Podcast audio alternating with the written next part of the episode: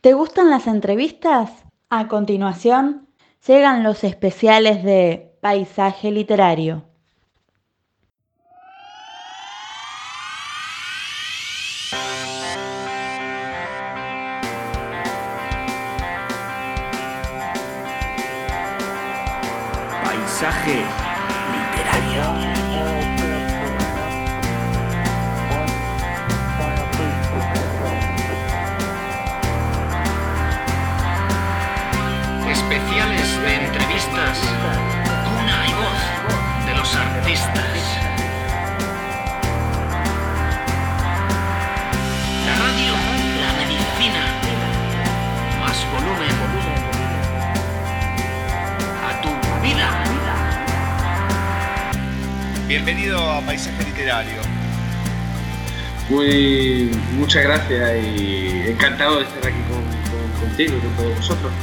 Gracias por la oportunidad. No, pero por favor, por favor.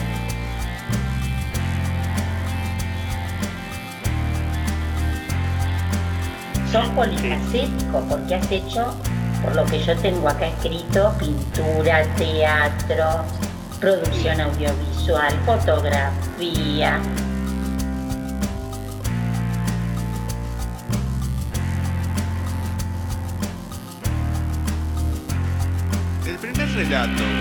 No sé si estará en el libro o no, pero ¿cuál fue eso que te impulsó? Bueno, abro el libro, mi primer relato, el tuyo, ¿no? Claro está.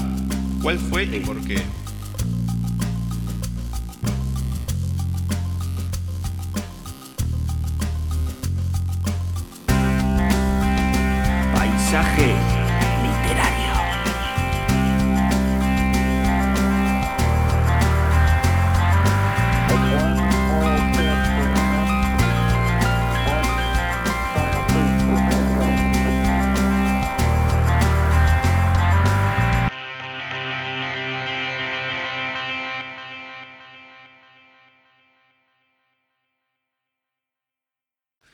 Bienvenidos a un nuevo especial dedicado a los autores de Lubina Editorial. En este nuevo encuentro, el del mes de junio de 2023, vamos a estar charlando con la licenciada en Relaciones Públicas, psicóloga y escritora argentina, Paula Jansen, que nos va a venir a presentar su libro de relatos de cuentos, Hija del Alba. Diez cuentos y un poquito más vamos a encontrar en este libro, pero con muchas emociones, con una linda variedad de historias y subhistorias que podemos ir sacando de cada una. Vamos a presentarla y a charlar un ratito con ella. Bienvenida a Paisaje Literario. Paula, ¿cómo va todo por ahí? Hola, ¿cómo va? Todo, todo muy bien por acá. Así que gracias por, por esta invitación tan, tan linda. Bueno, me alegro, me alegro que vaya todo bien. Hoy en día escuchar a alguien que diga que está todo bien no es para menos, así que lo celebro que, que sea así. Y bueno, y gracias a vos por estar acá, por haber aceptado la, la entrevista y por seguir conociendo gente, no solamente de Lubina, sino también gente en general y argentina, que eso me encanta. Vamos a empezar a conocerte y siempre comento lo mismo en estas circunstancias. A todas las personas que pasan por primera vez en el programa, le hago la siguiente pregunta. Es personalizada, así que en tu caso, ¿qué me podés contar de Paula Jansen en la voz de Paula Jansen? Em, bueno, a ver, em, digo que me va muy bien porque, bueno, a intento, sí, con todo lo que uno puede ir teniendo, tanto bueno como malo, em, bueno, ir aprendiendo y ir eh, viendo las cosas a veces difíciles como oportunidades también, ¿no? O sea, porque, bueno, si no, tal vez se malinterpreta que todo es wow. Al igual que, que la mayoría de personas, eh, también tengo muchas circunstancias complejas, em, pero bueno, em, fui cultivando ¿sí? La- el aprendizaje, ¿no? De, bueno, de qué, qué aprender en cada situación y, y bueno, eso me lo, me lo fue dando la, vida en, sí y también, bueno, mi profesión que amo, que soy psicóloga. Y, bueno, realmente estoy muy feliz de, bueno, de haber tenido la lucidez de volver a estudiar, porque bueno, yo estudié otra cosa, me recibí de licenciada en Relaciones Públicas y bueno, empecé a trabajar de eso y ahí me di cuenta que, que bueno, que no era eso. Entonces, que, que, bueno, a mí me gustaba muchísimo la psicología y bueno, y por suerte, bueno, tuve como, como esa, ese impulso y fuerza, porque bueno, otra vez volver como a empezar eh, y bueno, seguí mi impulso y, es algo que agradezco todos los días de poder dedicarme a esto y también a escribir, ¿no? Que bueno, que es otra de mis pasiones, así que bueno, por eso digo que me va bien porque, porque bueno, puedo estar haciendo lo que me gusta eh, con todos los problemas que puedo tener en el día a día, pero bueno, eh, me siento una afortunada y que eh, y bueno, yo, mis días están entre Em, entre atender pacientes, eh, escribir, em, bueno, también tengo dos hijos grandes, un marido, eh, un perro, em, y, entre, entre todas esas cosas, bueno, me voy entretejiendo, eh, vida social también, amigas, amigos de muchos años, así que, bueno, un poquito mis días se reparte en todas esas cosas que, que bueno, también lo, vivo con mucho agradecimiento. Bueno, bien, bien, bien, me encanta. Entonces, ya que hablas de tu profesión, de la psicología, el año pasado con un malagueño le la misma pregunta, vos no vas a ser la excepción, tampoco en este caso, pero más allá de los mambos que podemos tener los seres humanos y todo, ¿qué venís viendo en términos generales desde que ocurrió la pandemia para este lado, para este tiempo? ¿Qué problemas vas viendo en la gente que a lo mejor se fueron recrudeciendo o fueron apareciendo? Mira, eh, te doy un dato que me parece muy significativo. Desde la pandemia, cada vez que alguien me pide una derivación, y yo tengo muchos chats de psicólogos, psiquiatras, me es casi imposible conseguir a algún profesional eh, que tenga turnos. Así que no sé si, con esto te contesto, digo, o sea, eh, creo que, bueno, que fue, un periodo como difícil para todos em, y que, bueno, que tal vez eh, a, a, se generó cosas de muchos recursos para muchos y también de como de mucho miedo y, también toda la parte social, ¿no? Que, bueno, que no se pudo como, como generar en la pandemia, mucha gente sola en sus casas, gente mayor. Em, entonces, eh, chicos, por ejemplo, eh, bueno, yo, me, han consultado un montón, yo no me dedico a chicos, pero bueno, me, pedían derivaciones de chicos que, por ejemplo, eh, bueno, no, se podían adaptar al colegio cuando volvieron al colegio, que tal vez tenían situaciones de pánico, ¿entendés? O sea, em, entonces creo que, bueno, fue, un periodo difícil que hoy en día se están viendo las consecuencias, sobre todo todo lo que, lo que es psicológico, ¿no? Em, entonces me, parece que fue, fue realmente un periodo que no nos llegamos a dar cuenta de todo lo que sucedió. Y, que, muchas veces la ficha se, cae después, ¿no? O sea, entonces, ahora mucha gente empieza a darse cuenta, ¿sí? tal vez de lo que le cuesta eh, contactarse con otros, lo que les cuesta tal vez un ámbito social.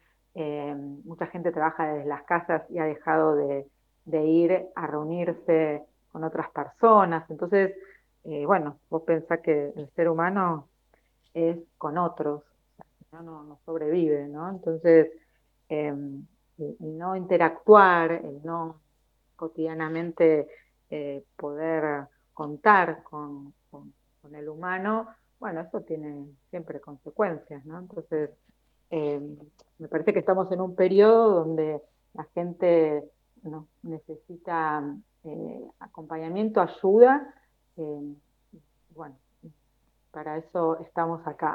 Digamos que a, mí, por suerte, bueno, eh, con mucho trabajo, yo hago también algo que, es eh, eh, meditación mindfulness y, bueno, y eso en el último tiempo también, la gente necesita mucho parar y, bueno, y ver cómo hacer, ¿no? Con, con todo lo que la vida actual exige, ¿viste? Eh, entonces, bueno, hay mucha gente estresada, eh, em, y bueno, lo que, tal vez lo que ofrezco es, eh, es, un poco, bueno, cómo lidiar con, con todo ese estrés de la vida cotidiana. Entonces, bueno, las consultas son, son muchas. Así que, así que bueno, agradecida de bueno, poder hacer lo que me guste, de poder ayudar también, ¿no? Lo que pueda y de cultivar yo también todo esto que te estoy contando, ¿no? Pero bueno, ya el primero lo pruebo en mí. y, bueno, y lo ofrezco, ¿no? La, meditación fue algo que a mí me ayudó mucho. Y, bueno, entonces por eso lo, incorporé en mi vida también como para ofrecerlo y practicarlo. La verdad que particular, porque mm, es la primera vez que escucho que desde el lado de la psicología alguien recomienda la meditación. No, no tenía una cosa con la otra. Bueno, a mí lo, las que me han tocado, a mí no me dieron mucho resultado. Me dijeron, no, tenés que ir, tenés que ir. No tengo, no, sí, qué sé yo. Y cuando vi que era más un comercio que la preocupación por la persona, no, no, lo dejamos acá porque voy, estoy con otros temas como para que, me hagan sufrir más, trasplantado, no, tenés que, no podés dejar la terapia, estoy doblado, estoy dopado, no, no, no, tenés que seguir, tenés que seguir, vino, obviamente que no, no dije nada porque estaba totalmente dopado, y cobró como cinco veces más. Pero ¿cómo es la cosa? O sea, si te estoy diciendo que no, estoy trasplantado, estaba cableado por todos lados, bueno, listo, ahí lo corté. Y la segunda fue algo similar. Me, tuvieron que operar, qué sé yo, estaba todo dolorido. Digo, mira, no estoy como para hacerlo, ¿no? Que no podés dejar. Pero escuché una cosa, o sea, te estoy diciendo que me dejé pasar esto, que estoy doblado del dolor. Bueno, vino, obviamente que no me pude concentrar por el dolor que tenía, también lo mismo. Ah, listo, ya está. No, no es para... en realidad primero pasó eso y lo, segundo fue cuando me trasplanté, ¿no? Pero creo que la primera fue cuando empecé con diálisis, no me acuerdo ahora, pero mm, claro, pues, me parece que me habían hecho la fístula y era un dolor que tenía en el brazo que no, bueno, donde me hicieron la, cirugía y todo, no podía más. Encima que soy con el dolor, es, es insoportable como me pongo. Entonces ya me conozco, digo, no, voy a estar incómodo, voy a contestar cualquier cosa, pues te voy a mandar al diablo, o sea, no, no, no, no. Bueno, pero el que alguien te recomiende del lado de la psicología una meditación, la verdad que es interesante, por lo menos a mí me parece como una apertura en ese sentido, de poder utilizar también otras herramientas que le pueden servir a la gente. Cómo la gente te responde cuando le recomendás una meditación, se quedan como diciendo, ¿cómo meditación? O, lo toman naturalmente hoy en día. Ya, hay, de todo, ¿no? Es, difícil generalizar, pero muchas veces, eh, eh, bueno, eh, como yo hace mucho que hago esto, muchas veces viene gente a consultarme, digo, para, para meditar, digamos, específicamente. Em, y bueno, y es a ver, creo que todos tenemos eh, los recursos internamente, lo que pasa es que muchas veces no nos damos cuenta y la meditación es un recurso interno que todos tenemos, que, que bueno, y que simplemente hay que contactarse con eso, ¿no? O sea, ¿sí? porque bueno, si uno, por ejemplo, em, respira más pausado, em, más profundo, lo más probable es que todo su sistema empiece a calmarse, es una cosa fisiológica, ¿no? Entonces, em, es, o sea, uno lo tiene adentro, o sea, uno, lo que pasa es que, bueno, que no, no lo sabe, entonces tal vez es un poquito acompañar a esta sabiduría interna que todos tenemos y, bueno, y cómo, cómo poder contactarse con eso, ¿no? Yo creo que eh, tal vez no coincido con el psicólogo que sabe, ¿sí? porque nadie sabe más uno mismo que la persona, digamos, ¿no? Entonces, em, simplemente, eh, bueno, siento que puedo acompañar procesos y que, y que bueno, que tal vez eh, ayuda a que se encuentren con esa sabiduría, ¿no? Pero bueno, no considero que, bueno, que yo sepa em, más que la persona que viene a consultar, ¿no? Entonces, me parece que es un trabajo conjunto eh, en donde, bueno, se, hace un, equipo con el paciente o con la persona y bueno, muchas veces, eh, bueno, ayuda la meditación y muchas veces, eh, bueno, tal vez hay otras cosas que, considero que, bueno, que pueden ayudar, sí, más en ese momento, ¿no? O sea, que si uno viene con una cosa muy aguda, eh, bueno, tal vez es mejor una consulta psiquiátrica, ¿no? algo que lo ayude, eh, porque bueno, tal vez en este momento esa persona no, no, no, está como para eh, hacer un trabajo meditativo, por ejemplo. Entonces, bueno, es poder discernir y, bueno, evaluar, bueno, para qué está cada persona. Y, bueno, la meditación, a uno a veces tiene la idea que es un, uno sentado en un, en un almohadón y bueno, la meditación puede estar caminando, la meditación digo, es, es, sumamente amplio, ¿no? O sea, y, lo que yo hago, es mindfulness, es llevar atención plena a lo que sea que uno, donde uno esté o lo que haga, ¿no? Entonces, bueno, eso se puede hacer de diferentes maneras. Eh, escribir para mí es una meditación, por ejemplo. Eh, entonces, eh, sí, es, es, muy amplio también, eh, bueno, el concepto, ¿no? Y, bueno, tal vez es dar atención plena, sin juicio, con aceptación y con paciencia a lo que sea que uno esté haciendo, ¿no? Bien, bien, bien. Bueno, me meto en la literatura, en tu vida con la literatura. Así que, ¿cómo es que llega a tu vida la literatura en sí, en general?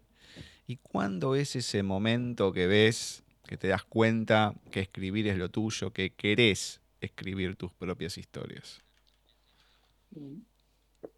A ver, yo creo que escribo desde que me, regalaron un lapicito y, un diario. Eh, era chiquita y bueno, empecé a escribir y siempre escribí. Eh, para mí fue como mi primer terapeuta la escritura, o sea, eh, porque bueno, escribía lo que me sucedía y, bueno, yo siento que eso fue algo que, realmente me, rescató, digamos, ¿no? O sea, em, entonces, bueno, siempre escribí y, tal vez lo, como lo, lo hice más formal, y hace, qué sé yo, 15 años, eh, que más o menos empecé mi primer taller literario eh, con alguien que se llama Marcelo Di Marco, que realmente es un maestro. Y, y bueno, y ahí eh, empecé como a escribir más cuentos y a llevar a, para corregir y, bueno, y aprender, sí, que, bueno, a, escribir, digamos, ¿no? O sea, eh, haciendo en, toda esta corrección y todo, bueno, uno va, va, aprendiendo eh, de qué manera, cómo, y, bueno, es un mundo que se abre enorme. Ahí yo conocí a unas amigas con las cuales una es Claudia Cortalesi, que es la, editora, una de las editoras de Lubina, y, y bueno, junto con ella y, otras eh, tres amigas, eh, Victoria Fargas, Alejandra Datri y eh, Gladys eh, López Riquelme, em, fue que hicimos un primer libro que se llamó Cinco mujeres y otra cosa, donde escribimos tres cuentos cada una y un cuento hecha, o sea, que hicimos las cinco. Em, entonces, bueno, fue un trabajo re lindo de hacer, porque bueno, imagínate, nos reuníamos cinco mujeres a hacer un cuento, así que bueno, eh, y, no nos peleamos, así que bueno, estuvo buenísimo porque eh, Sí, en general, bueno, eh, las mujeres, así como se reúnen, tienen fama de, generar, bueno, no, acá eh, fue, fue todo muy, muy armónico y aprendimos un montón. Eh, y, bueno, y, en este proceso del libro, bueno, para mí fue mi primer libro y, bueno, después siempre me quedó como, como esa cosita de, bueno, hacer un libro sola, ¿no? Pero pero bueno, este fue, fue, fue mi inicio, qué sé yo, fue, una, experiencia realmente, bueno, hermosa y posibilitadora de otras, ¿no? Eh, que, bueno, ahí les, debo un gran agradecimiento a, mis amigas que, bueno, que todavía somos amigas, así que han pasado muchos años y todavía eh, somos amigas y compartimos esa pasión por la literatura, ¿no? Así que, bueno, fue... Eh, y ahora, bueno, qué sé yo, yo al, trabajar de psicóloga, y bueno, em, eh, hago talleres también, fullness y bueno, diferentes eh, cosas, a veces me cuesta encontrar el tiempo para sentarme a escribir. Pero bueno, siempre yo, llevo notas, eh, tengo libretitas y bueno, anticipaciones, anoto, anoto, anoto. Y, bueno, y en un momento que tengo tiempo me siento y tal vez hago un cuento, ¿entendés? Con un montón de cosas que, que bueno, que fui, fui registrando, ¿no? O sea, em, así que, así que bueno, siempre, siempre estoy em, curiosa y atenta a, bueno, a ciertas cosas que conmueven y que tal vez me van quedando en la cabeza y que bueno, que después eh, puede llegar a ser un, cuento, ¿no? O una poesía, o, bueno, qué sé yo, un relato, digo. Eh, así que ahí estoy. bueno, salgo y después vuelvo a entrar en la literatura. Contame sobre la participación que tenés en LUSU, lucha contra el síndrome urémico, urémico Exacto. Comentame sobre esto. Bueno, a ver, em, hace 18 eh, años más o menos que, bueno, mi hijo más chico, eh, en ese momento tenía 5 años, em, bueno, le agarró eh, síndrome urémico hemolítico y, bueno, estuvo muy, muy grave, casi al borde de la muerte.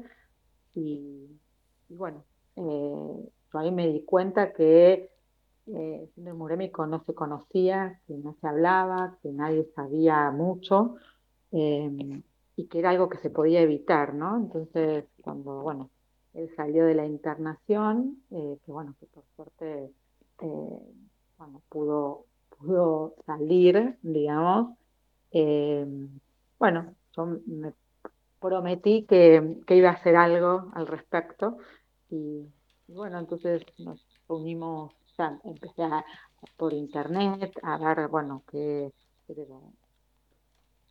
otros padres, otras historias, y, bueno, y ahí junto con, mi marido nos, contactamos con, otros padres, con eh, profesionales de la salud, hay, un veterinario que ahora es el presidente, bueno, em, diferentes eh, pediatras, bueno, diferente gente que, estaba interesada en la enfermedad y bueno, y formamos LUSU, donde bueno, hace varios años que eh, intentamos eh, informar para prevenir, ¿viste? porque es una enfermedad que se puede prevenir. Lo que pasa que, que acá, eh, bueno, no, no hay mucha prevención y, bueno, y Argentina es el país que más casos tiene del mundo.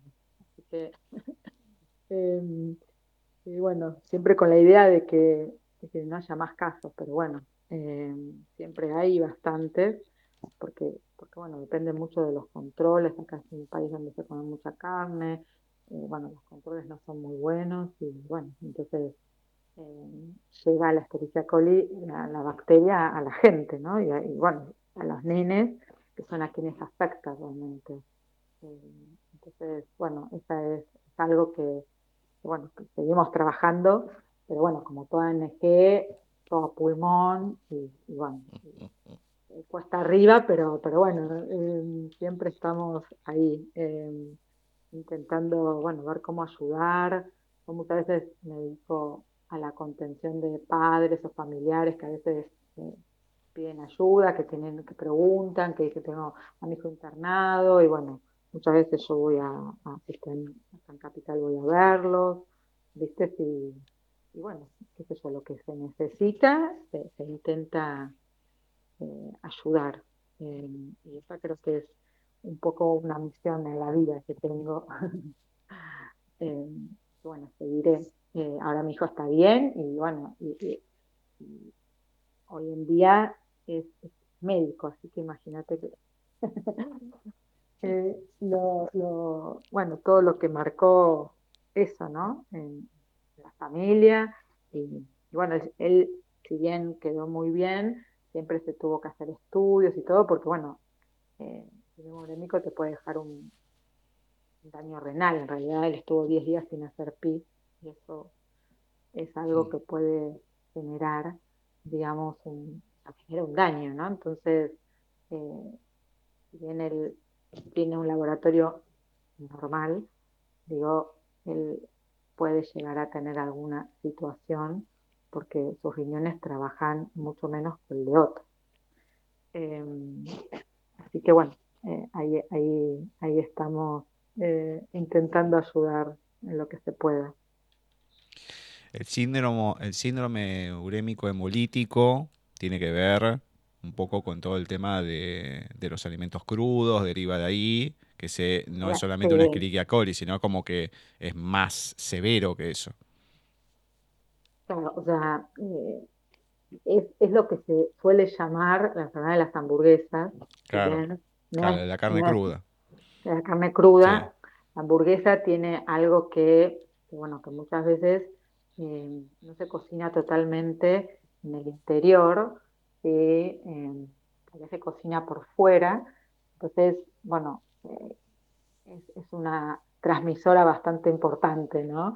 de la bacteria por eso eh, se recomienda que chicos menores de 5 años no, consuman hamburguesas.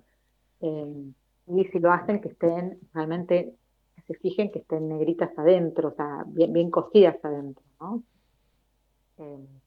Eh, igual puede, puede estar en la verdura mal lavada, digamos, en el agua, cuando no es agua potable. entonces, ahí en la contaminación cruzada, si yo, por ejemplo, toco la carne y, después eh, agarro una fruta, entonces no me lavo las manos. Bueno, eh, entonces hay, hay un montón de, maneras de prevenir que, bueno, que son posibles y que la gente no las conoce, las sabe. Entonces, por eso, bueno, eh, un poco lo que, o sea, el USU intenta informar eh, para prevenir. entonces, eh, hemos hecho muchos trabajos, por ejemplo, que es una caja em, eh, didáctica a los jardines de infantes, entonces, bueno, tanto las, las maestras le enseñaban a los chicos, bueno, el lavado de manos, bueno, la prevención, eh, se ha hecho, o sea, muchas cosas a lo largo de todos estos años, pero bueno, hay mucho por hacer porque, bueno, todo lo que hacemos es, es totalmente eh, a pulmón y, poca gente, ¿no? nosotros no podemos hacer una campaña eh, masiva, ¿entendés? Porque, bueno, no tenemos los medios, así que, eh, bueno, lo que se pueda se, se, hace. y en estos años yo creo que hicimos un montón de, cosas que, bueno, que creo que han ayudado alguna página, red social que la gente se pueda meter? Eh, sí, sí, eh, Luzu, em, que busquen Luzu, también eh, justo ahora estamos intentando cambiar la página, una página vieja con un formato viejo y bueno, hemos pedido presupuesto y nos sale un montón, con lo cual estamos ahí intentando ver si podemos modernizar la página. Em, pero bueno, la que hay es, eh, luso.org.ar. Eh, y, bueno, tiene algo muy que, la gente muchas veces que está pasando por una situación difícil eh, accede a todos los que son los testimonios. Y hay un montón de testimonios de, chicos que, bueno, que han tenido eso, ¿no? Así que, eh, y que muchas veces, bueno, la gente lee y también es esperanza porque los chicos pasan un periodo agudo muy difícil, algunos, no todos, ¿no? Entonces, eh, bueno, muchas veces uno dice, bueno, padres están desolados y, bueno, y las, los testimonios y todo, bueno, también ayuda y también es una enfermedad que, bueno, que, mata también, ¿no? Entonces, eh, bueno, es, es importante que, bueno, la gente tenga conocimiento, ¿no? De, de, lo que es y cómo prevenirlo. Por las dudas le digo a la gente que Lusu va con H al final, L-U-S-U-H. Seguramente ponen Lusu así como viene. Eh, seguramente lo encuentran, pero por las dudas va con H al final. Bien, perfecto. ¿Cómo surge Hija del Alba y qué se va a encontrar la gente en este libro? A ver, Hija del Alba es un libro de cuentos, eh, tiene 10 cuentos, que son cuentos que hice a lo largo de muchos años. O sea, hay cuentos actuales, hay cuentos como de muchos años. Y entonces, lo que hice fue juntar todos los cuentos que tenía y hacer este libro. ¿sí? Y, bueno, hay un, cuento que se llama El Alba y bueno, me pareció que el, el nombre estaba, en realidad le iba a poner otro nombre que, bueno, que se me había ocurrido, que, es una palabra que es, petricor, que es el, primer aroma de, la tierra cuando, cuando llueve, ¿no? O sea, ese aroma de la tierra mojada. Y bueno, y, Pablo Di Marco, que, es un escritor eh, que me ayudó a corregir los, cuentos, eh, bueno, le pareció que no era un, que el nombre no le terminaba de cerrar y bueno, y tenía razón, digamos. Y, bueno, entonces ahí dije, bueno, qué, nombre y, este cuento al alba em, me pareció que podía ser porque, bueno, mi mamá se llamaba Alba, entonces yo dije, bueno, ¿qué, qué podía haber algo que representase, bueno, un cuento y un montón de otras cosas, entonces bueno, surgió el, nombre Hija del Alba, así que tiene un poquito también de, mi mamá ahí que, bueno, ya no está y que era un poquito un homenaje, ¿no? Y, bueno, em, son, son cuentos que algunos más em, bueno, ya desde atravesar y otros más. oh, sí, sí, sí. Eh, desde el comienzo uno arranca leyendo el cómo surgió el libro, el porqué, la anécdota en el borda, que ya te va pegando. Después tengo algo para leer con respecto a eso. Y el tema de la canción Desde el alma, un balsecito muy, muy lindo, muy conocido.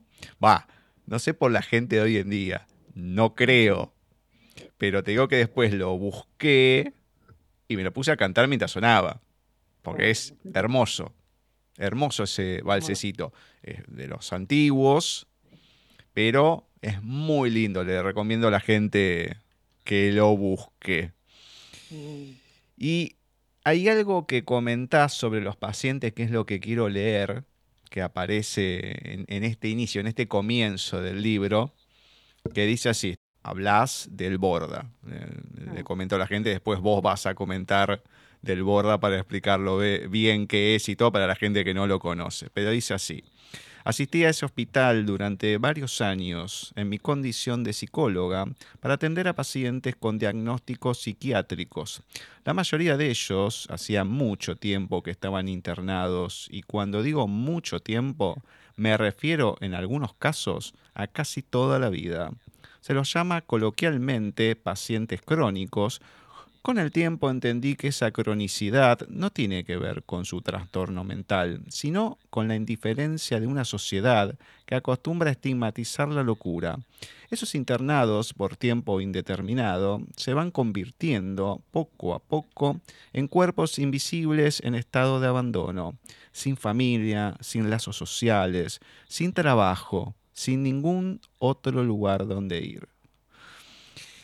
Y me parece una descripción tan exacta de lo que es, de lo que es la deshumanización precisamente de la sociedad ante el otro, ante el diferente, ante el que tiene una patología, un problema, no importa cómo uno los deja de lado, cómo no interesan, porque a uno que a lo mejor no lo conoce, bueno, vaya y pase. Pero hay mucha gente que tiene la familia, amigos, qué sé yo, y de repente, ya, listo, dejas de existir porque te, agarró algo, sea esta patología, sea cualquier otra, no importa. El dejar de lado al, cuando uno empieza a tener algo es lo más frecuente que tiene el ser humano. Contame cómo fue esto, esta experiencia desde lo personal, cuando te vas encontrando y vas viviendo esto, porque uno escucha el Borda, el Moyano, mucho, hace mucho que no se escucha, pero en su momento sí, que lo querían tirar por la zona donde está, que quieren hacer edificios, porque es muy cara, qué sé yo, que se puede vender, etcétera, etcétera, etcétera. Pero el haber estado ahí, tratando a la gente, ¿cómo fue? Mira, fue mi primer trabajo de psicóloga porque soy un examen, digamos, que es el examen de residencia, y no llegó una residencia, pero sí una concurrencia, y que vos concurrís al hospital y no te, no te pagan, pero es impagable todo lo que aprendés, digamos.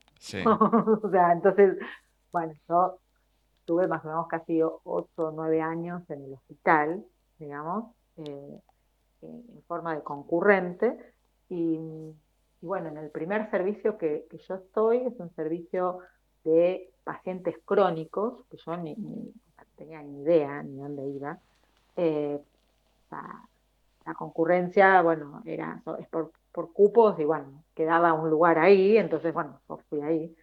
Em, y, claro, yo me encontré con un mundo totalmente desconocido hasta el momento, que era el Hospital Borda, ¿no? O sea, em, y, bueno, el Hospital Borda es un lugar donde vos, bueno, ingresás y es un lugar muy grande, con muchos espacios abiertos, y donde, donde bueno, te encontrás con, con, gente a veces, eh, bueno, qué sé yo, por ejemplo, eh, descalza, en pleno invierno, desabrigada, eh, agarrando cosas de la basura, pidiéndote cigarrillos, pidiéndote algo. Claro, y, al principio todo eso, viste, como que bueno, es algo que, te choca, que no sabes bien, bueno, cómo funciona eso, no. Bueno, y como todo, después uno va entendiendo y que, bueno, que es un hospital donde, bueno, mucha gente ha quedado ahí, sí, eh, tal vez por situaciones también económicas, digamos, o sea, sí, por, por, bueno, eh, sí, donde no han tenido otro lugar donde ir y donde, bueno, qué sé yo, yo tenía un paciente que eh, yo nací en el 69 y estaba ahí desde que yo había nacido. ¿ves? O sea, yo para mí eso era muy, muy terrible, o sea, no, no podía como entender que, bueno, que después nadie lo iba a ver, que ya, o sea, que el borde era su casa, o sea, no había otra, o sea, eh, por eso cuando dicen, bueno, cerrar, yo digo, ¿qué, a ver, la gente vive ahí, hay gente que vive hace muchos años ahí, sin, tener ningún lugar a donde ir. ¿no? Eh, y bueno, es una, es una realidad que, bueno, que está tapada, digamos, por los familiares, por la sociedad, por... por eh, y, y, bueno, el hospital termina siendo cómplice también de las familias que no van más, porque bueno, quedan ahí y la, no hay nadie que vaya a buscar a las familias, ni que eh, se intenta al principio, después ya, no. Entonces, bueno, uno ve, ve, ve situaciones muy límites. Eh, y tal vez la ayuda es, sí, bueno, cómo eh, ayudarlo a, que, al, feo personal, por ejemplo. son, cosas como, como muy primarias que, que bueno, uno eh, estar ahí, tal vez, eh, bueno, acompañando, sentada, sí, eh, tal vez mirando la tele, ¿entendés que O sea, em, no sé, eh, yo siento que, bueno, que eso, eh, a ver, es algo que, bueno, que uno, mí realmente me, me, ha conmovido mucho trabajar ahí y, bueno, eh, siento que gran parte de lo que aprendí tiene que ver con, haber estado ahí también, ¿no? O sea, em, y, en esto que yo te decía, bueno, em, como el que a veces el, profesional es el que sabe y no, o sea, el que sabe es la otra persona y uno solo simplemente puede acompañar a que esa persona, em, bueno, pueda sacar lo mejor de sí, ¿no? O sea, no, eh, creo que, bueno, eh, desde ahí que, tal vez mi visión de, de la psicología tiene que ver, digamos, con, con ir a la par, ¿no? O sea, eh, y, con aprender, o sea, yo por eso siento, me siento agradecida porque, bueno, yo realmente aprendí un montón de gente, o sea, a mí me, enseñaron a vivir en, muchos aspectos, o sea, entonces, bueno, eh, en eso eh, siento que, que, bueno, estoy afortunada, ¿no? En, en poder haber estado eh, trabajando en ese lugar. Eh, así que, ah, así que bueno, era un trabajo, imagínate, eh, de concurrencia y lo hice casi ocho años. Me dice encantado, bueno, poder estar ahí como un trabajo pago, porque bueno, claro, después se te presenta que, que es muy difícil sostener eso. yo amaba, ¿entendés? Pero bueno, no, o sea, imagínate tres veces por semana, eh, mañanas gratuitas, o sea, eh, bueno, lo sostuve hasta donde pude, pero bueno, después se, fue haciendo cada vez más difícil, ¿viste? Eh, así que, bueno, agradecida de, ese lugar. Te digo a la gente que cuando vaya a agarrar el libro se prepare porque empieza empieza heavy en el sentido emocional. Yo se los advierto, después cada uno haga lo que quiera. Bien, voy a empezar por el último, que es la peineta de Carey, que tiene un significado, ya algo comentaste. Es un cuento muy onírico, en cierta manera, te impacta, porque se van sacando varias historias dentro de una los problemas con el marido de la protagonista, el alcohol, la añoranza, el más allá, también entre tantos. Entonces, ¿cómo surge este cuento de esta mujer que tiene problemas con el marido, que va en el auto, que le agarra un embotellamiento? Nada, digamos, poco frecuente en realidad de lo que sucede en la ciudad de Buenos Aires. Eh, casi nunca pasa un embotellamiento, ni en las ni en, la Panamericana, ni General Paz, ni nada. Es algo impensado que pueda suceder algo así. Pero, ¿cómo, cómo surge el, origen, lo que te, cómo fue el impacto para empezar a escribir? Bueno, pero ¿cómo sale este cuento así? A ver, e, este cuento fue mi primer cuento.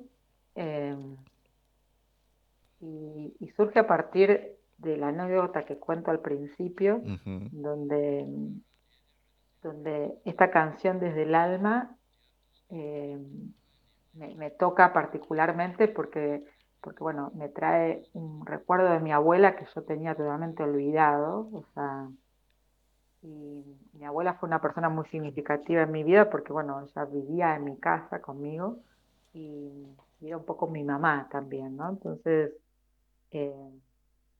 bueno, tuvo una relación muy, muy estrecha y ella era concertista de piano. En mi casa había un piano y mi, abuela tocaba todos los días, o sea, no sé si todos los días, pero bueno, tocaba el piano y, bueno, eh, eh, entonces había tocaba la canción desde el alma y bueno, la cantábamos, era, pero bueno, eso después se me olvidó y nunca más fui a escuchar esa canción ni nada y bueno, vuelve a, mí en en esta experiencia del Borda, ¿no? Entonces, em, y, bueno, cuando vino esta imagen de mi abuela, al, poquito yo me encontré en la calle a una señora que era muy parecida a mi abuela y que estaba pidiendo, eh, vendiendo como cositas en la calle, así como eh, yo vendía eh, hilos y cosas, bueno, yo le compré y, y, ese, es, eso hizo que se me venga a la mente un cuento, ¿no? Porque yo dije yo, como que era parecía a mi abuela, y yo dije, mira si, es mi abuela del más allá, qué sé yo, esas cosas como se le ocurren, eh, y que por suerte escribe, ¿no? Porque bueno, no, en realidad pude volcar todo eso en, un cuento, ¿no? Y, el resto fue apareciendo, como que, que lo central fue esa, esa abuela esa, eh, eh, que estaba vendiendo en la calle, y después el resto se fue haciendo mientras escribía, ¿no? Pero, pero bueno, el, el motor fue, fue, fue esa abuela, eh, que, bueno, podía haber sido mi abuela también.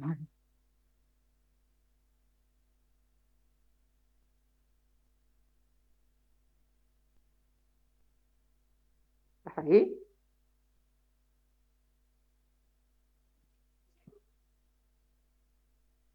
Hola.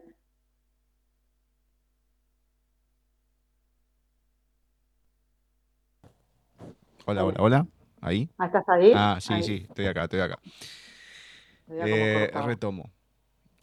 A mí este cuento me fue para muchos lados, porque encima mi cabeza, cuando estoy leyendo o escuchando, no, se me va para cualquier lado. Es como que tengo varios mundos paralelos encima cuando están leyendo un cuento, lo que sea, en el taller literario con la profe, con Ceci también, leían algo y mi mente volaba y me empezaba a reír. Digo, no, esto tiene doble sentido, esto, aquello. Y, bueno, digo, me callo la boca porque me van a decir que soy un pervertido, me van a decir que siempre lo tomo para el otro lado. Bueno, no importa.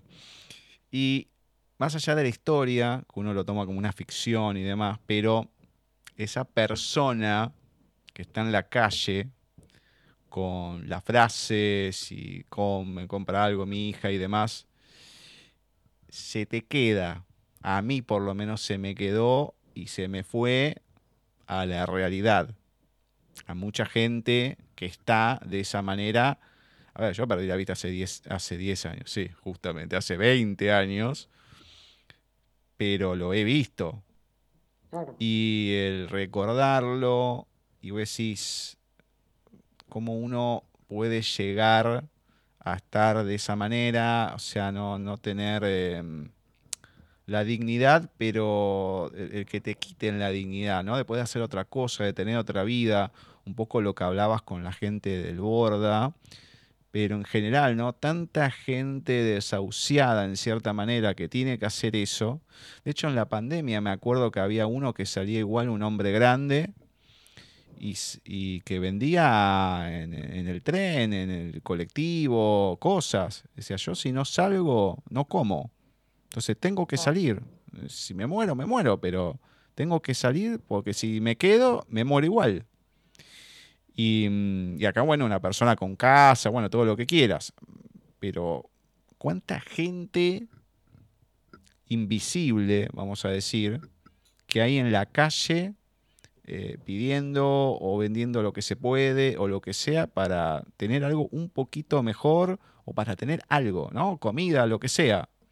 Y eh, más allá del cuento en sí, a mí se me iba a la mente en esa señora y, en eso, ¿no? Qué, qué, duro lo que uno, con lo que me termino quedando más allá del cuento, por la realidad que terminamos viviendo acá todos lados de ser más o menos igual, pero acá se vive mucho eso.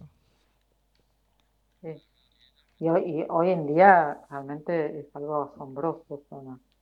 que, bueno, que es, mucha gente que, que, está viviendo en la calle y en situaciones muy complejas, ¿no? Entonces, eh, creo que, cada vez la, realidad es más dura, ¿no? O sea, eh, por lo menos donde yo vivo, ¿no? O sea, em, pero, pero bueno, me parece que, el cuento también tiene como, como una lista de, sea, también de lo difícil que puede ser, o sea, una situación de calle, una situación en donde alguien puede tener todos los recursos, igual estar desolado, ¿no? O sea, bueno, eh, es un poco lo que a mí siempre me, impacta, ¿no? Que no, no tiene que ver,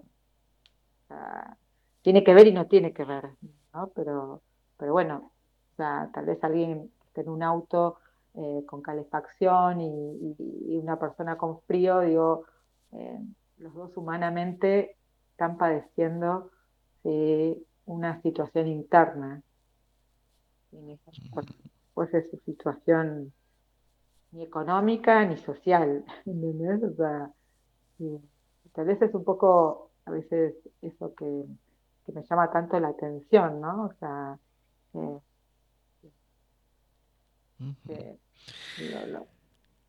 me meto con el siguiente cuento para comentar. Quiero saber cómo se origina. Sí, la historia es un chico que se lleva mejor con la madre que con el padre. Hasta que el padre se empieza a mostrar cariñoso, se lo lleva y todo, ¿no? La incertidumbre del chico y demás, más allá de lo que pasa al final y demás, ¿no? Hijo de tigre. ¿Cómo surge este cuento? Son muchos los cuentos eh, se originan en cosas que escucho también, que a veces son muy impactantes, ¿no? Entonces, eh, entonces, bueno, a veces son, historias y, en algún momento, son, por suerte, eh, en otra época, bueno, había como, como una situación en donde los papás, y esta es una historia que me, han contado, que eh, a los chicos a determinada edad los llevaban como a debutar, como, como estar con una mujer, digamos, o sea, eh, que sí o sí, ¿no? Y, bueno, y una vez me impactó una historia de alguien que contó una situación y para mí fue, fue yo decía, bueno, un chico de 13, 12 años, donde el, el papá, ¿entendés? O sea, lo lleva a una situación de estar con una mujer cuando, o sea, de prepo, o sea, con todo. Y bueno, y me quedó en la cabeza, ¿no? Y era tan fuerte todo lo que había escuchado que, bueno, que lo tuve que hacer cuento porque no, eh, son, son, son que uno dice, wow, qué, qué loco, sí, el poco registro, ¿no? Que se puede tener a veces una persona tan querida como un papá de, generar una circunstancia tan brusca, ¿no? Un hijo solamente para, bueno, a ver, que tiene que demostrar ser hombre o con una cosa, sí, por suerte todo esto ha ido cambiando, eh, bien, bueno, nos encontramos todavía con gente, sí, donde, donde bueno, eh, Sí, no, además que mm, la vuelta de rosca que tiene y todo está genial. Pero mm, eh, es cierto, antes se contaba, sí, a mí no, me pasó eso, pero también me han contado de, otros, no amigos, pero sí de gente que he conocido en su momento en la facultad y todo, bueno, miles de, experiencias. Y decís, pero, mm, ah, qué sé yo, yo tengo otra concepción. Hacerlo por hacerlo no me motiva. Pero qué, qué cosa, o sea, deja que haya otro proceso y demás, no es que pasás, te llevan y punto, ya está.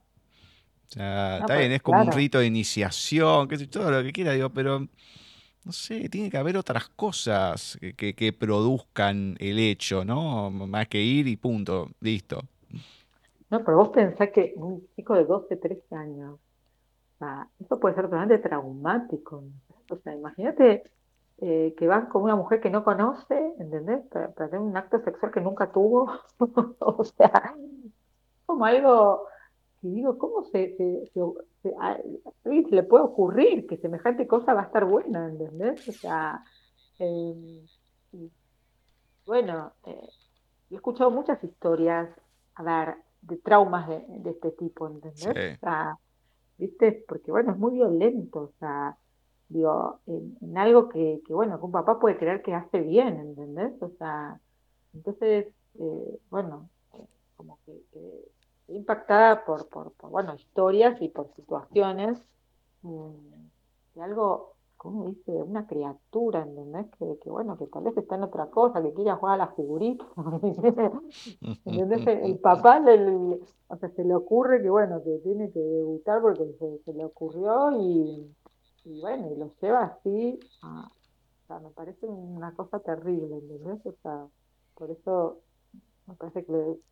casi todos los cuentos son cosas que a mí me impactaron y me conmovieron y que quedaron en mi cabeza y que bueno, tuve que escribirlas porque no, eh, no podía más que escribir, ¿no? O sea, como para procesar en parte, ¿no? Eso tan fuerte que, que, que bueno, que uno vive o escucha o ve o, lo que sea, ¿no? O sea, eh, entonces, bueno, ese, cuento tiene que ver con, con esas historias que he escuchado, varias, distintas, diferentes y que no es ninguna, ¿entendés? O sea, son todas. De esta historia voy a comentar un fragmento que es La salida es hacia adentro. Eh, es muy onírico también varias cosas que pasan, la transformación de la persona y todo, ¿no? Son varias fotografías que vamos viendo en este cuento que, que es para reírse. Pero me mató este fragmento. Una tarde en la sala de espera del cirujano plástico, Debía aplicarse su dosis de Botox. Se puso a ojear caras. Ella, ahora que se había convertido en una yogi, solo leía libros de sanación, pero hizo una excepción con las frivolidades de la revista y se dejó llevar por las estupideces y las payasadas de la farándula. Y en ese fluir leyó una frase que le partió la cabeza. La verdadera salida es hacia adentro. La modelo top, Camila González, posando en Colales en Punta del Este, decía esas palabras tan profundas. Le impactó a Geraldine. Ese, la verdadera salida es hacia adentro. Ahí está, se dijo. Es así nomás. Tengo que encontrar la salida hacia adentro. Ahora sí que entiendo lo de la profe de yoga. Eso de cultivar el interior. Le había caído la ficha. Sí, me mató el, contrapunto de la modelo en Colalés diciendo una frase profunda.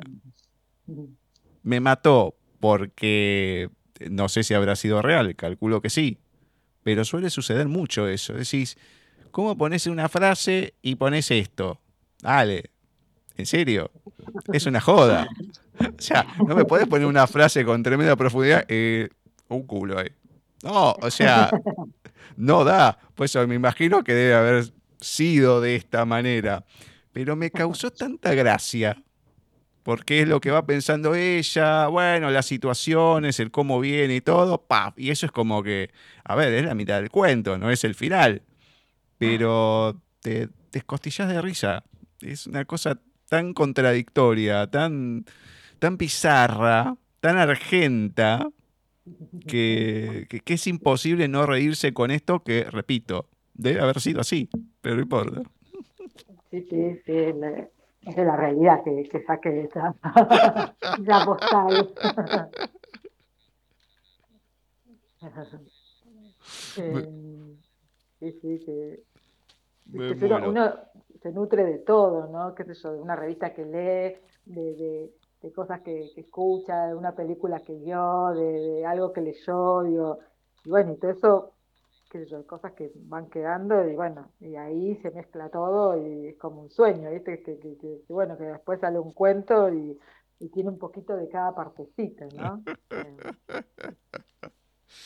Bueno, uno de los macabros, este es el, macabro por la situación y todo, después hay otro que no lo voy a comentar que es duro, en otro sentido, pero el macabro al alba. Es muy complicado porque empieza bien, sí, la chica que ayuda a, los indigentes, dándole algo de tomar, algo caliente y demás. Entonces, este cuento en sí, porque es cortito, no va para decir mucho más. Pero, ¿cómo surge? Mira, yo soy hiper friolenta.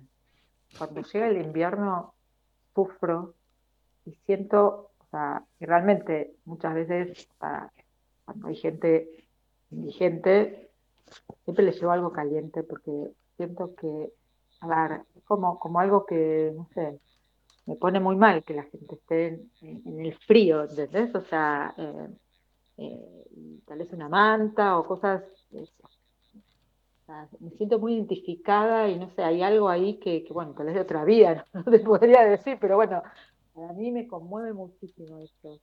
Em, y bueno, muchas veces pensé que pasar ese frío, bueno, puede, puede ser tan terrible como preferir no estar en esta vida. O sea, eh, sí, y bueno, y en eso, eh, eso es el cuento, digamos, ¿no? O sea, eh, bueno, no sé, me imagino eso, ¿no? O sea, y, que, y que bueno, en esa, en eso de estar conmovida por, por el frío, me, surgió ese cuento que, que bueno, que sí, unos pueden pensar que, que bueno, a veces eh, la muerte puede ser una salvación para algunos, ¿no?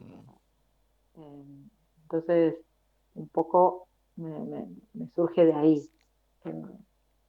y obviamente, bueno, con cosas también que, uno va escuchando y a veces eh, noticias que le impactan, que bueno, con la ola de frío, bueno, un indigente se murió, ¿entendés? O sea, como, como cosas que van quedando y bueno, entonces, eh, bien, ese, ese cuento, ¿no?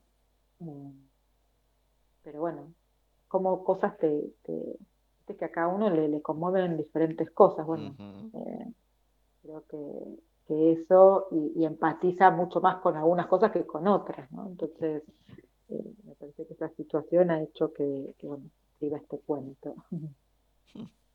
Además que pegas un, volantazo, porque pasa una situación y después el volantazo que se pega decís, no, pará.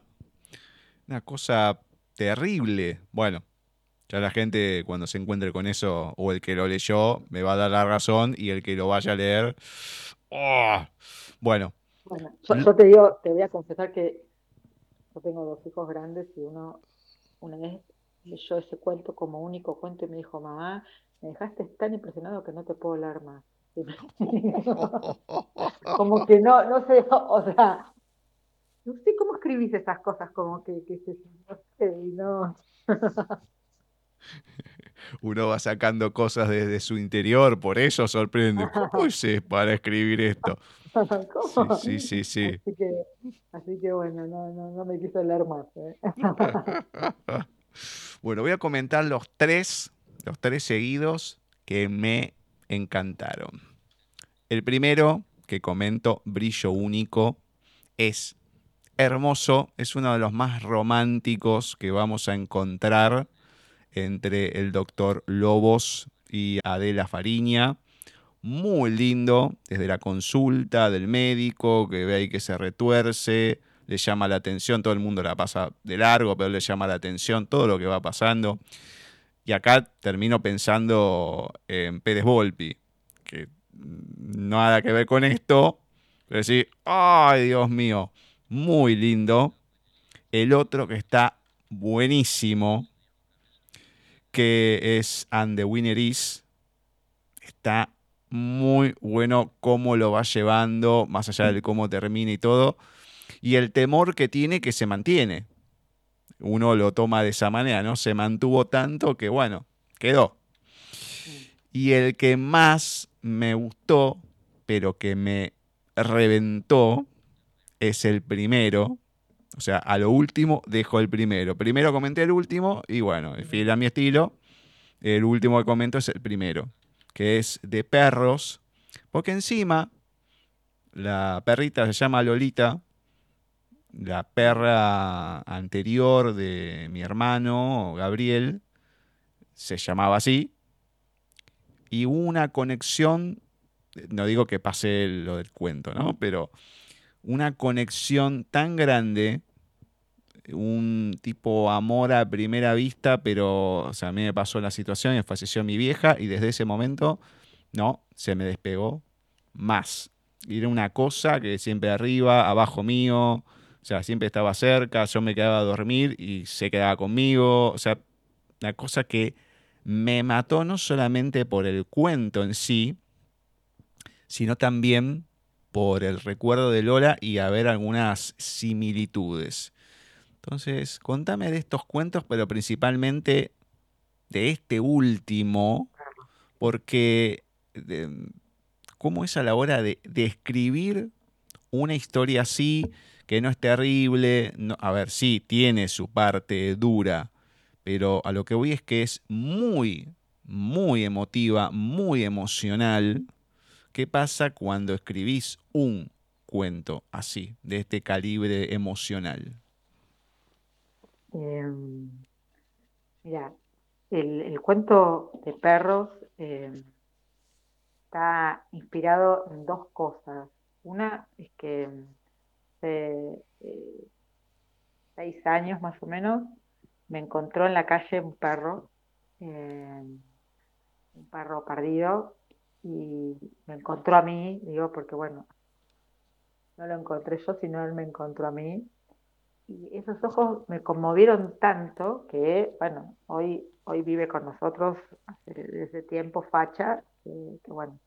Em, y ahí, o sea, siempre, tuve perro perdido, bueno, o lo ubicaba, o he traído perros y los he ubicado en casas, y bueno, em, siempre me conmovieron los ojitos del perro abandonado, no sé, como que siempre digo que no me mire, o sea, que yo no, no mire, porque en donde yo encuentro un perro abandonado que me mira, lo tengo que traer, no puedo.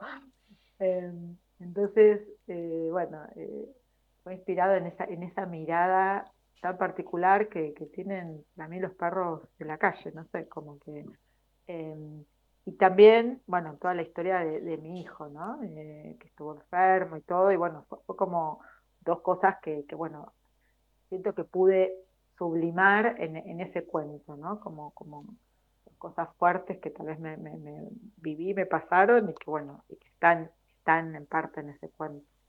Em, y bueno, para, para mí ese es un cuento, eh, es el como el que más, no, podría decir, pero bueno, eh, el que más a mí también me emociona y, más me, no sé, para mí hacerlo fue, fue también difícil porque bueno, paraba y tenía que, viste, reponer porque era... Em, eh, está ahí, puse todo el alma ahí. En todos, pero en ese en particular, no sé, algo me pasó con ese cuento. Eh, y de hecho es el que la gente más me, me, habla, ¿no? O sea, bueno, evidentemente hay algo ahí eh, muy, muy fuerte.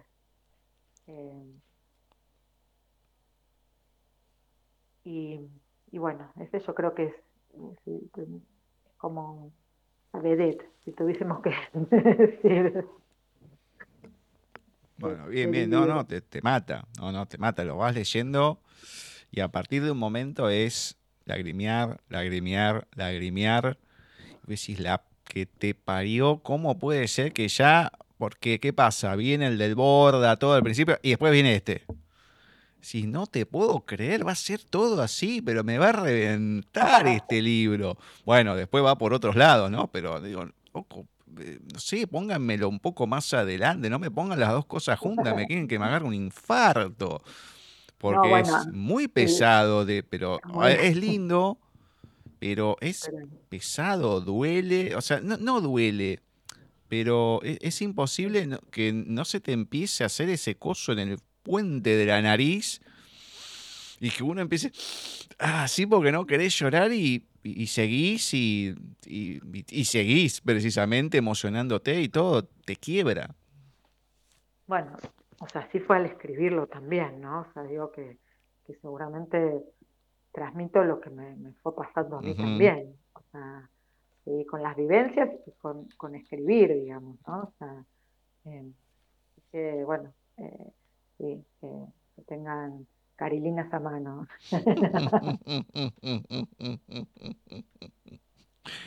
por eso después comentaba los otros que son contrapunto de Brillo Único y de And the Winner Is, que también tienen su parte onírica y demás. Eh, no, quiero decir demasiado, pero mm, que, van por otros lados. Hay bastante variedad, mucha variedad hay precisamente en Hija del Alba. Así que bueno, es el, el reagrupamiento de varios cuentos de, tu vida y demás, pero la verdad, mucha variedad y buenos finales por lo general en cada uno. Bueno, mis amigas siempre me cargan porque a mí se me ocurre primero el final. Y, bueno, tengo eh, una que nunca, se, o sea, que hacía todo el cuento, pero le costaba el final. Yo digo, bueno, yo tengo el final y después me, cuesta hacer el cuento. Viste como cada uno funciona y, bueno, así que, de atrás para adelante, de adelante para atrás, ¿no? O sea, eh, pero bueno, yo pienso un final y después me viene el cuento. Y, bueno, así, así me surge. Bueno, me encanta, me encanta. Bien, ¿qué nos querés compartir en tu voz de Hija del Alba? ¿Algún fragmento, algo que nos puedas compartir? Sí, pensé en compartir un fragmento de La peineta de Carey, no sé si, te parece, porque fue mi primer cuento, entonces... Dale. Como, como que bueno, ahí... Esa tu elección, así que si vos vos pensás que ese va bien, porque lo que sea, perfecto, adelante. Dale, lo de una parte para que después queden con ganas de, leerlo. Em, bueno, eh, la peineta de Carey. Ella manejaba por la avenida Libertador bajo el cielo de otoño. Vio el volumen de la radio. Mercedes Sosa cantaba Alfonsina y el mar y casi sin darse cuenta se puso a tararear esa canción. Sabe Dios qué angustia te acompañó, qué dolores viejos cayó tu voz. Todo eso, la letra, un melancólico piano del pasado, y la lluvia inminente hizo que se acordara de su abuela. Cuánto la extrañaba. Sacó cuentas, ya habían pasado veinticinco años de su partida. Volvió a verla en la casona de Belgrano. Volví a disfrutar de ella tocando el piano, admirando esos dedos largos y elegantes deslizándose por el teclado. Una habilidad única. Fue de sus mismas manos que escuchó por primera vez Alfonsina y el mar. ¿Cuánto daría por estar con su abo otra vez? recordaba feliz junto a ella, una felicidad que había perdido hacía mucho tiempo. ¿Dónde había quedado esa nena? Sintió calor, Bajó un poco la calefacción, la temperatura del auto contrastaba con el frío de la calle. Miró otra vez el parabrisas. La luz roja tardaba en cambiar. En la vereda, gente y más gente esperaba el colectivo. Intentó adivinar por sus caras. Estaban contentos, tristes, aburridos, buscando, buscando tal vez aliados a su propio sentir. Muchos tenían cara de frío, Pobres, pensó. Ella que estaba calentita en un superauto. Qué loca era la vida. ¿Cuántos desearían lo que ella poseía y ella no podía disfrutar de nada? Cambió el semáforo. Aceleró. Mercedes Sosa seguía cantando. Y se va Alfonsina con su soledad. Soledad, la misma que la acompañaba. Frenó. Veía todo atascado, alzó la mirada para entender qué, sucedía. Aparentemente un camión atravesado. El embotellamiento iba para largo. Se relajó en el asiento. Entonces la vio. La anciana avanzaba despacio a través del tránsito. La vibración del celular desvió su atención. El identificador de llamada decía que era Andrés, se pudre esperando. Después de dejarme plantada anoche, no te voy a atender. Andrés volvió a la carga ahora con un mensaje. Olvidé aniversario, mucho trabajo. Cuatro palabras y un emoticón estúpido. Será psicópata. Se ve que tiene cola de paja. estar con Andrés. no era algo que podía responderse.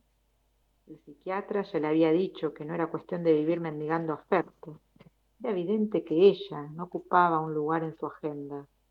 Él se la pasaba trabajando con su secretaria. Pensar en esa le retorcía el estómago. Entonces deseó poder anestesiar su dolor como tantas otras veces. Se descubrió abriendo la guantera.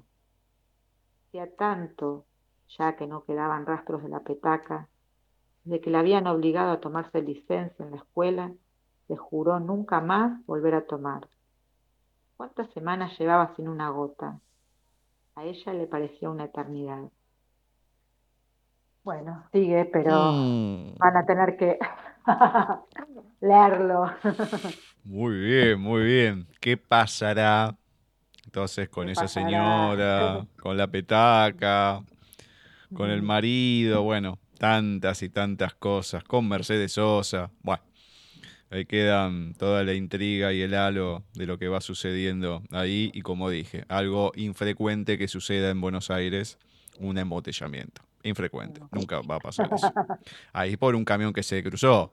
Pero bueno, por lo general suele ser una manifestación. Bueno, Piquete, no bueno, pero, bueno, yo, a ver, este fue el primero, imagínate que no había piquetes, ¿eh? O sea, era como... Hoy hubiese puesto un piquete. Olvídate. Sí, sí. Hay otro mm, que hablas de un hecho que sucedió por el 2018. Claro, cuando lo iba leyendo, digo, ah, sí, esto fue algo del año pasado. Y cuando veo 2018, pará, en 2018 también había pasado algo similar. Y sí, Sí, no, no me acordaba. Después lo busqué, digo, no, no te puedo creer. Pero Sí, es sí. una mina de oro, claro, y, es- y- y lo que le dicen es verdad, pero escúcheme, ¿por qué no lo vendemos? ¡Oh, qué garra! Bueno, está, está, está bueno, está muy bueno. Bueno, contame, no solamente la gente dónde te encuentra a vos en redes y demás, sino dónde la gente puede encontrar Hija del Alba. Em, mira, a ver, eh, Hija del Alba eh, pueden ver en realidad eh, en tres librerías, pero que mm, ahora no recuerdo exacto. Una es Borges, otra es Mandrágoda, pero no me acuerdo la dirección. eh, la otra es La Liebre. Em, pero bueno, tendría que, me, me olvidé de eso, así que eso te lo tengo que acercar. No importa, pero la gente lo googlea, bueno, y lo, lo- lo va a encontrar. Mandrágora, Borges y la liebre. Sí.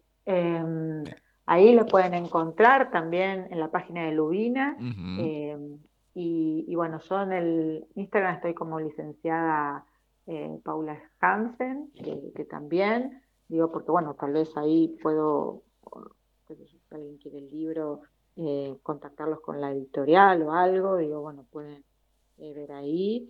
Y, y también estoy en el Facebook. em, y creo que como Paula Jansen también, no, no es exacto. Sí, sí, sí, sí. Y, y bueno, eh, sí, pueden por ahí. eh, medio yo, yo uso mucho el Instagram porque, bueno, como eh, con esto de meditación, tengo un lugar que se llama Mindfulness Caballito y, y bueno, eh, con una compañera, con Laura, y entonces eh, estamos bastante haciendo, qué sé yo, talleres y cosas, entonces estoy activa, digamos, ¿no? O sea. Eh, así que generalmente contesto bastante rápido, así que bueno, si alguien quiere preguntar algo o lo que sea, eh, bueno, puede también acudir ahí. eh, que hoy son, son, son medios muy hábiles e importantes, ¿no? Todas las redes que, que, bueno, son, son parte de la comunicación de, de hoy en día. Les aclaro por las dudas, porque yo googleé el tema de las redes y demás, y van a encontrar a una Paula Jansen, pero que es, no sé si es escritora o qué, pero que está todo en inglés. Ah, Y como bueno, tuve un problemita con la biografía, dije, bueno, a lo mejor tiene dos, pero no le voy a escribir en el que está todo en inglés, le escribo en el otro.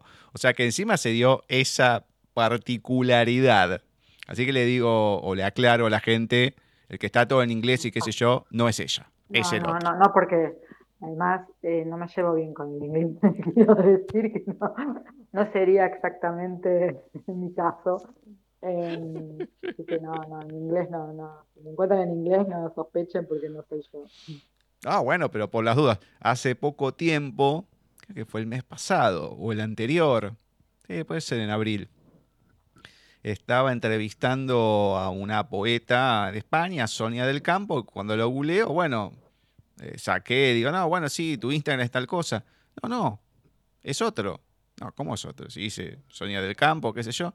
No, no, no, claro, y había otra poeta española, pero creo que ella de Madrid, la otra de Barcelona, las dos Sonias del, Sonia del Campo, que dice que no es tan frecuente, qué sé yo. Entonces, bueno, sí, ahí no es un nombre infrecuente, el apellido tampoco, pero bueno, justo las dos, poeta, Sonia del Campo, en España y demás. Así que bueno, acá a veces hay que tener cuidado donde uno se mete, así que aclaramos. Por eso, lo de licenciada está perfecto, que tenga ahí para que la gente se guíe con eso, por lo menos. No, no, tal cual. Y cualquier cosa, si no, en, en Mindfulness Caballito, es, o sea, lo manejo soy mi amiga Laura, eh, las dos somos psicólogas, y bueno, también, si algo dice, che, me están preguntando, eh, así que bueno, también eh, puede, puede ir también. Sí, sí, sí, sí. Bueno, genial, genial. Paula, muchas, muchas, pero muchas gracias por haber eh, escrito en sí, hija del alba, por haber aceptado la entrevista, por la buena onda, por la charla. La verdad que espero que no queden acá estos cuentos, más allá de la distribución, que sigas escribiendo, que siga habiendo cosas nuevas, porque te quiero tener nuevamente acá. Así que gracias, gracias, gracias. gracias a vos, realmente para mí es un, honor que, bueno, que me estés preguntando cosas del libro y, bueno, y que, y que tal, también, ¿no? En esto de, la difusión, no solo el libro, sino, bueno, el uso y un montón de cosas que, tal vez, bueno, también pueden ayudar a, la gente que, escucha esto, ¿no? Así que bueno, eh, eh, muchísimas, muchísimas gracias. Todo es importante, más allá que es parte de la vida de la persona, es algo integral. Sí, uno habla de la literatura y demás, a lo mejor no de cosas personales, pero va en torno a lo que es la persona, lo que hace, y está bueno también el difundirlo, no solamente la literatura, sino en los diversos ámbitos que uno esté, porque todo sirve, nunca se sabe uno en dónde puede caer, qué le puede pasar y de quién puede necesitar. Entonces, esto es así. Si uno, si, yo me encuentro con alguien que además de lo que vamos a hablar hay otras cosas, listo, adelante. Vamos a difundir lo que la, la verdadera, el verdadero significado que tiene el programa es eso, la difusión. Así que cualquier cosa que uno pueda hacer para ayudar, para dar una mano, bueno, sabes que acá, bueno, por lo menos contás con eso para poder hacerlo, si es que lo consideran, obviamente. Bueno, bueno, muchísimas gracias. ¿eh?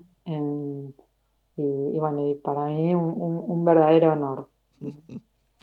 bueno, cuídate y espero que nos volvamos a encontrar dentro de poquito. Dale, dale. Bueno, gracias. ¿eh? Un abrazo enorme. Dale, beso. Besito, chao, Así ha pasado por los especiales dedicados a los autores de Lubina Editorial, Paula Jansen, que nos estuvo presentando su libro de cuentos, de relatos, Hija del Alba. Mucha variedad en tan pocos cuentos, porque no solamente son los 10 cuentos, es esa parte previa de cómo surgió todo, del Borda, cómo surgió la peineta de Carey, bueno, etcétera, etcétera. Pero el tema que nos vamos encontrando dentro de cada historia, subtemas, subhistorias. Algunos son muy cortitos, de hoja y algo, otros son más largos, de 6, 7 páginas. De perros es ver un golpe a la emoción en todo sentido, así como otros que fuimos hablando, alguno que otro que no nombré, que no mencioné, porque están para que los lea, son para entretenerse o son para sufrir. para angustiarse. Bueno, tenemos mucha variedad. Le agradecemos nuevamente a Paula por el tiempo, la predisposición, obviamente a los que llevan adelante Lubina, a Claudia y a Fabián, y esperemos seguir con estos especiales. Nos queda todavía meses en el año y seguramente más años de programa. Eso es lo que uno espera y desea. Seguramente va a ser así. Ahora en segundos, nada, vamos a estar con el programa oficial de Paisaje Literario, en donde vamos a tener lecturas lecturas especiales. ya se van a enterar por qué se los digo. Y luego una entrevista a una autora que venimos teniendo una vez al año.